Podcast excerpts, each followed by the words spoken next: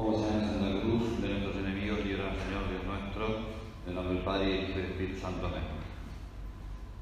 Señor mío y Dios mío, creo firmemente que estás aquí, que me ves, que me oyes. Te adoro con profunda reverencia. Te pido perdón de mis pecados y gracias para hacer con fruto este rato de oración. Madre mía Inmaculada, San José, mi Padre y Señor, Ángel de mi guarda, interceda por mí. Había una vez una chica que iba con mucha frecuencia a, charlar con un sacerdote y bueno, tenía siempre una muy buena disposición y durante mucho tiempo, hasta que un día en una charla prematrimonial el cura se le ocurrió citar a San Pablo en, una, la epístola de los Efesios, el capítulo quinto, donde San Pablo dice, mujeres, obedeced a vuestros maridos. bueno, fue eh, un punto de inflexión, porque eh, toda esa buena, eh, podríamos decir, disposición que tenía, se vio trocada en una rebeldía automática San Pablo es machista. Esta es la primera este, reacción que se le ocurrió a esta, chica, ¿no? Y es una reacción que creo que no le pertenece a ella en exclusiva, sino que eh, sobre todo en este tiempo en el que nosotros este, estamos viviendo, que es un tiempo de reivindicación de los derechos de la mujer, que me parece tan eh, bueno, tan lícito, tan sano, tan porque la verdad es que la historia de la humanidad eh, atestigua esa, injusticia ¿no? que se ha hecho contra la mujer, ese modo eh, de ejercer la fuerza, podríamos decir, ¿no? O sea, ese modo injusto de Dios. De, bueno, pero eh, claro, cuando San Pablo dice mujeres obedeced a vuestros maridos, no está hablando del ejercicio del poder por parte del hombre porque tiene mayor fuerza física o porque no, está hablando de otra realidad distinta, está hablando de la virtud cristiana, de la obediencia, que es algo eh, distinto del sometimiento, que es algo absolutamente distinto del sometimiento. Y como siempre, la manera para que nosotros podamos descubrir en qué consiste una virtud es acudir al ejemplo de Jesús. Ese Dios encarnado, ese Dios que viene de ese mundo divino, no abandona el mundo divino, Él sigue siendo Dios, pero se encarna para mostrarle al hombre lo que es el hombre, eh, decía San, eh, San, Juan Pablo II, decía que el misterio de la cruz solamente se esclarece en el misterio eh, de Cristo, es decir, el misterio, de, perdón, el misterio del dolor, el misterio del dolor humano, de la existencia del dolor humano, del sentido del dolor humano, solo se esclarece cuando nosotros miramos la cruz del Señor, cuando nosotros vemos el modo en el que Jesús ha eh, ofrecido el dolor, cuando nosotros descubrimos el sentido redentor del dolor de Cristo. Y así como el dolor solamente se entiende a la luz del sacrificio de Jesús, de la misma manera la virtud de la obediencia también se entiende solamente si nosotros, eh, la obediencia cristiana, ¿no es cierto?, solamente se entiende cuando nosotros miramos ese ejemplo del Señor como en todas las demás virtudes. Y bueno, la vida de Jesús, en primer lugar, nos manifiesta esa obediencia a la Santísima Trinidad, esa obediencia a la voluntad del Padre. Eh, de entrada, ¿no? Dice, he aquí que vengo, Señor, para hacer tu voluntad. Eh, es como eh, el verbo se ofrece voluntariamente para venir a esta tierra. Creo que ya les he contado lo que decía una señora, no, yo no me imagino, decía esta mujer, que en la Trinidad eh, el verbo no tuvo más remedio que encarnarse porque perdió 2 a 1 en la votación contra el Padre y el Espíritu Santo. Yo no me imagino eso. Yo me imagino más bien que tanto el Padre como el Hijo como el Espíritu Santo estaban deseosos de eh, venir a mostrarle al hombre su amor y las tres personas divinas se ofrecieron para... Ella se lo imagina más bien de esa manera, no está escrito en ningún lado pero es muy razonable que sea así. O sea, no nos entra en la cabeza que eh, Dios obligue a Dios, podríamos decir. No nos entra en la cabeza una entrega del verbo que no sea una entrega voluntaria. La misma muerte de Jesús, ¿no? Jesús en el mismo momento en el que muere dice, nadie me quita la vida, yo la entrego y yo la vuelvo a tomar él, le dice a Pilatos, ¿no es cierto? Si mi, si mi reino fuera este mundo, yo mandaría a, mi ejército para que me defendiera. Eh, y no es que no tenga ejército, sí que lo tiene. Eh, lo que pasa es que no lo, no lo quiere mandar. Y cuando, eh, cuando él le dicen que se desclave de la cruz, que baje de la cruz, no es que le falta poder para bajarse de la cruz, no, es que no lo quiere utilizar. Bueno, entonces la, obediencia de Cristo siempre es una obediencia que implica la decisión interior de Él de hacer propia la voluntad del Padre. Eh, la oración de Jesús en el huerto nos deja claro que la voluntad de Jesús como hombre difiere de la voluntad de Dios, es distinta. Es decir, Dios tiene un designio y Jesús está padeciendo y está pidiendo al Padre que le quite ese, ese padecimiento. Y la respuesta definitiva de Jesús es, pero no se haga mi voluntad, sino la tuya. Es decir, Él libremente, libremente acepta esa voluntad del Padre. No me gusta para nada la expresión nosotros renunciamos a nuestra libertad. Me parece que, eh, no, eh, que no está bien eso, o sea, eh, uno no renuncia a su libertad. Cuando, uno, cuando una persona se casa, no renuncia a su libertad, utiliza su libertad. Cuando una persona, cuando un militar va a la guerra, no renuncia a su libertad, entrega su libertad. Cuando nosotros eh, obedecemos a las personas que, a las que les toca gobernar, nosotros no estamos renunciando a nuestra libertad, estamos utilizando nuestra libertad, estamos aceptando voluntariamente. ¿Se acuerdan lo que decía San Pablo? Eh, me hice todo para todos para ganar a algunos. Eh, me hice, eh, aunque me hice débil con los débiles, también dice, me hice flaco con los flacos, eso yo casi no, ni lo voy a intentar porque creo que no lo voy a conseguir. Dice, pero yo siendo libre, dice, me hice esclavo. Siendo libre me hice esclavo.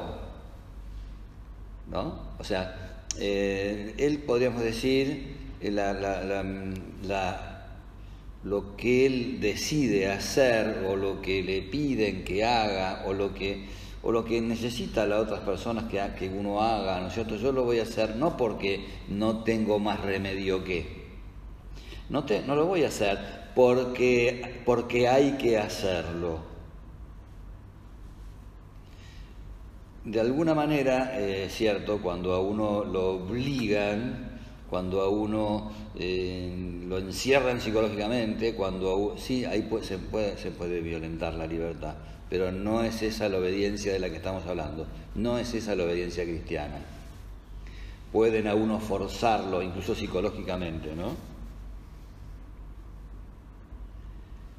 Pero no, no es esa, eso es, eso es una manera de mandar o una manera de, de dejarse presionar pero no es esa la virtud cristiana.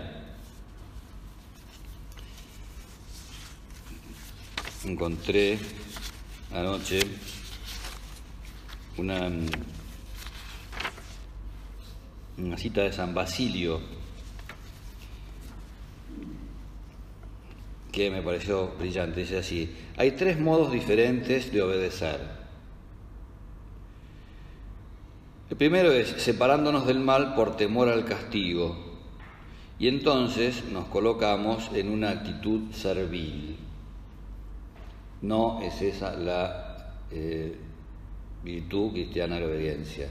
Nosotros no obedecemos servilmente, no obedecemos eh, porque, oh, uh, me lo dijo fulanita. O sea, no, obedecemos servilmente.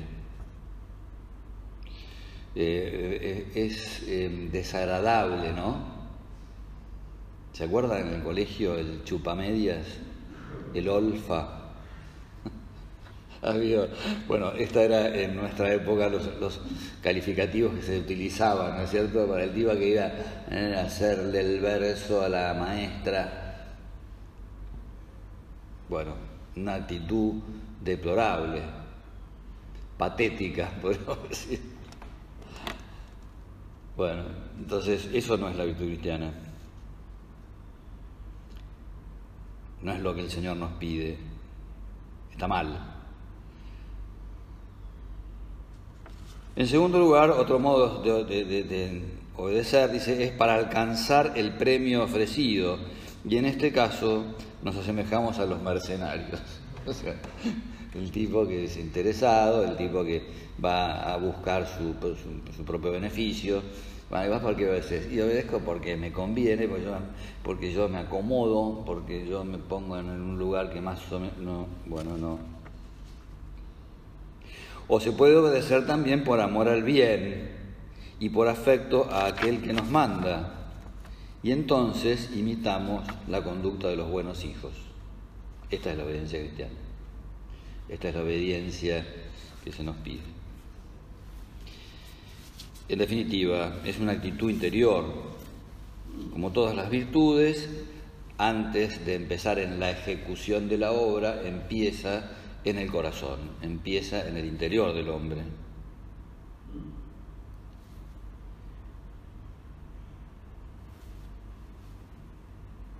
Por eso no estaba bueno, vieron que cuando uno va a mandar lo que quiere fundamentalmente eh, conseguir este objetivo inmediato o a toda costa, ¿no? Y hay que eh, intentar hacer que la persona quiera en su interior, hay que, hay que facilitar la obediencia, hay que hacer que la persona en su interior tenga esa disposición, tenga esa buena onda.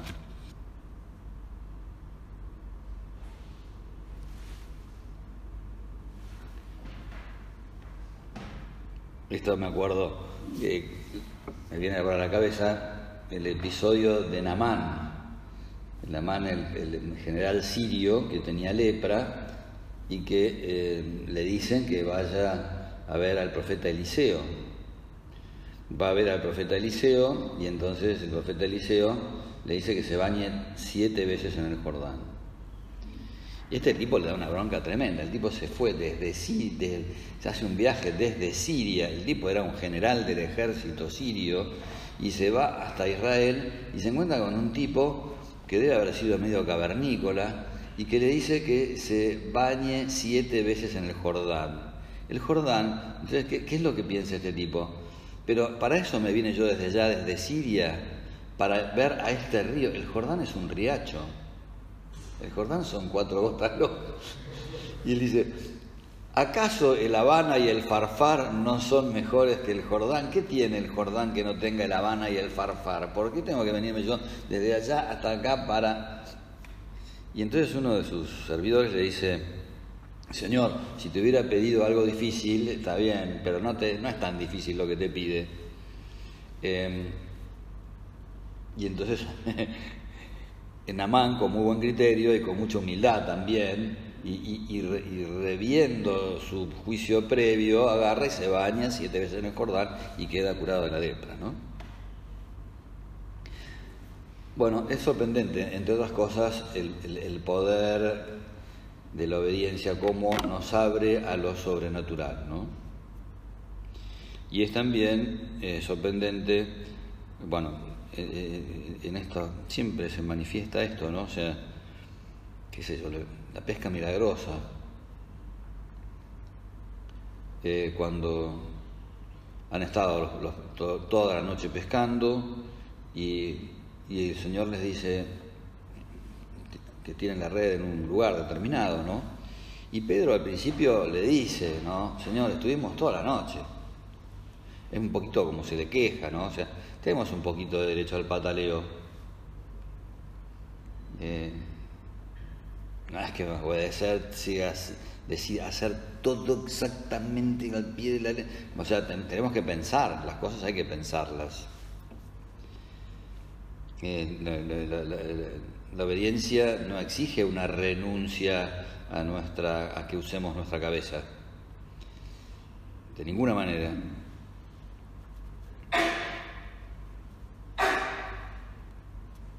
Pero bueno, esa cabeza la tenemos que poner también como a disposición de aquella persona en la que nosotros queremos confiar.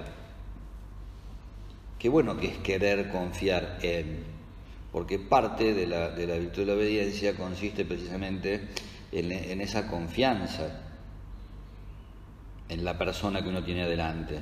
Si lo tiene a Dios adelante, fenómeno, bárbaro, eh, posta, ahí está, es mucho más fácil.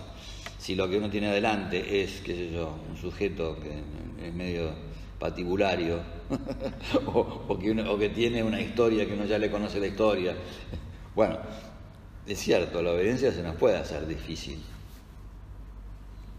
pero siempre tiene su mérito. Sobre todo siempre tiene mérito ese trabajo interior del corazón de querer estar a disposición, de querer servir. Yo ya les conté lo que hice yo en Roma una vez. Se lo voy a volver a contar por si, por si no había, algunas de las que estaban acá no, de las que están acá no estaban. Estaba en Vilatevere, uno dice, qué lugar espectacular, wow. Bueno, yo estaba hinchado. ¿Por qué estaba hinchado? Porque hay mucho cacique, mucho cacique en ese lugar, en estos lugares, ¿no es cierto? Hay lugares en los que hay mucha gente que manda. Y cada persona que manda viene y te pide algo. Entonces vino uno de los que estaban allá arriba, y me dice, ¿tenés una tijera? Y yo le dije, no. Inmediato, ¿eh? Sí, inmediato se lo dije. Y me dice, busca en el primer cajón. Busco en el primer cajón, abro, había una tijera. Yo digo, es el ejemplo de la mala onda, no el del tipo que me pidió la tijera, pobre tipo, el tipo estaba buscando una tijera, sabía que había una tijera y me la pidió, o sea, ¿qué problema hay? Yo estaba con... Eso es el prototipo de la mala onda. Eso es el prototipo de lo que no es la obediencia cristiana. Bueno, entonces eh, yo identifico la obediencia con la buena onda, es decir, con la disposición interior de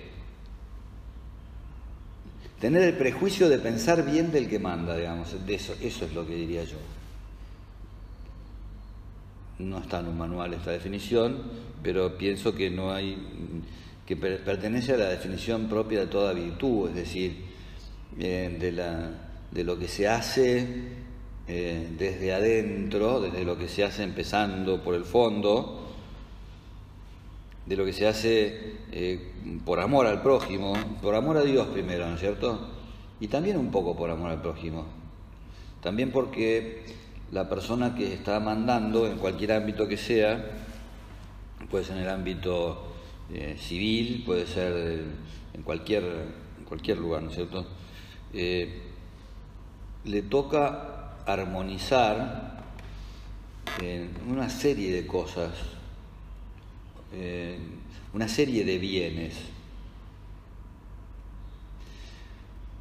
La, definición de ley, no me acuerdo si era por Santo Tomás, me parece que es por Santo Tomás, habla de la ordenación de la razón eh, hecha por el, por el que tiene a cargo la comunidad en beneficio de esa comunidad. Es decir, eh, lo que se puede decir de la ley escrita, ¿no? es una definición de, la ley, por ejemplo, también se puede dar esa definición acerca de lo que debe ser eh, una, una, orden, lo que debe ser un mandato, lo que debe ser un pedido de la persona que gobierna. ¿no?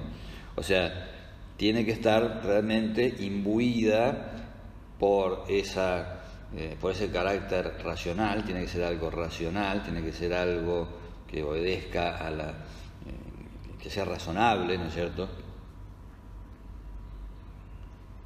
Y, tiene que estar eh, pensado para el beneficio de todos. Es cierto, a veces uno no entiende por qué, no entiende el por qué. Hay veces que la gente, la persona que manda nos dice, che, podés hacer tal cosa, podés llevar este sobre.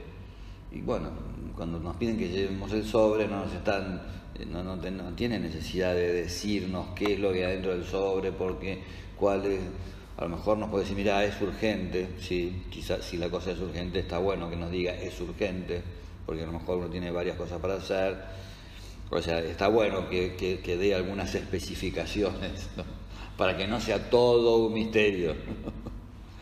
es decir, en la medida que se pueda evitar, eh, eh, está bueno evitarlo. Tampoco puede a veces uno dar todas las explicaciones, ¿no? porque hay muchas cosas que no, se, pueden explicar. ¿no?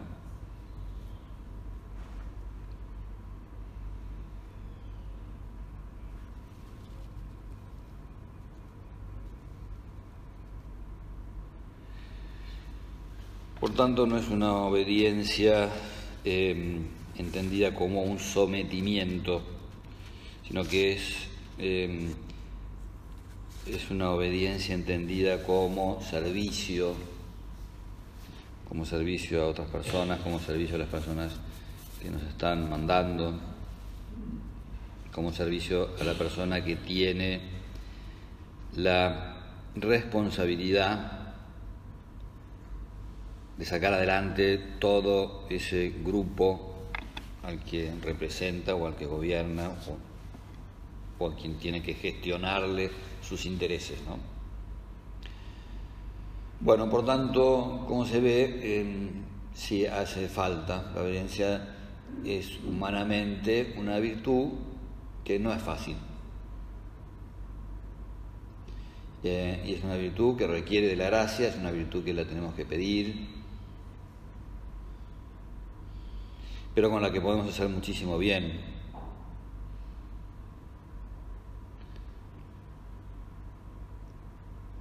En filosofía se habla de la potencia obediencial. No investigué mucho el tema, pero eh, en general la, condición de instrumento, el instrumento es algo que em, produce un efecto superior al propio cuando es conducida por un maestro. Esto es lo, lo hemos escuchado esto muchas veces, ¿no es cierto? El pincel en manos de un gran pintor, o el cincel en manos de un gran escultor, bueno, producen obras maravillosas, ¿no? O sea, el cincel por, por, sí mismo es un cacho de fierro que rompe, ¿no es cierto? El pincel, por su propia naturaleza, es un cacho de pelos que ensucia. o sea, necesitan de la mano del artista para, este, para hacer la obra de arte. Nosotros no somos seres inertes, nosotros somos seres pensantes, eh, pero bueno, también somos instrumentos en manos del Señor. Eh, el Señor quiere que nosotros colaboremos con su obra, quiere que colaboremos conforme a nuestra naturaleza, conforme a nuestra condición de seres pensantes, de seres libres, de seres que son dueños de sí mismos. Por tanto, la, virtud cristiana de la obediencia requiere todo esto, ¿no? Les cuento una anécdota. Eh, diálogo entre mi sobrino y su actual mujer cuando todavía eran novios. Les contesto de mujeres, obedeced a vuestros maridos. Entonces, eh, pero San Pablo termina diciendo, maridos, amad a vuestras mujeres como Cristo amó a su iglesia y se entregó por ella. Entonces mi sobrino dice, y yo llevo la peor parte porque tengo que morir por ella. bueno, en realidad es lo mismo, ¿no? Mujeres, obedeced a vuestros maridos, ¿qué significa? Eh, no se pongan, no se retoben, qué sé yo. Tengan buena onda. Amén. Eh, o sea, ¿Por qué? Porque él, porque él tiene la obligación de, porque él tiene la obligación, no, porque el amor del marido lleva a entregar la vida por su mujer. Por ese motivo es que la mujer tiene, está bueno que ella lo siga, ¿no? Porque él tiene que entregar su vida. Cristo entregó su vida por la iglesia. El ejemplo no es el marido golpeador, el ejemplo es Cristo.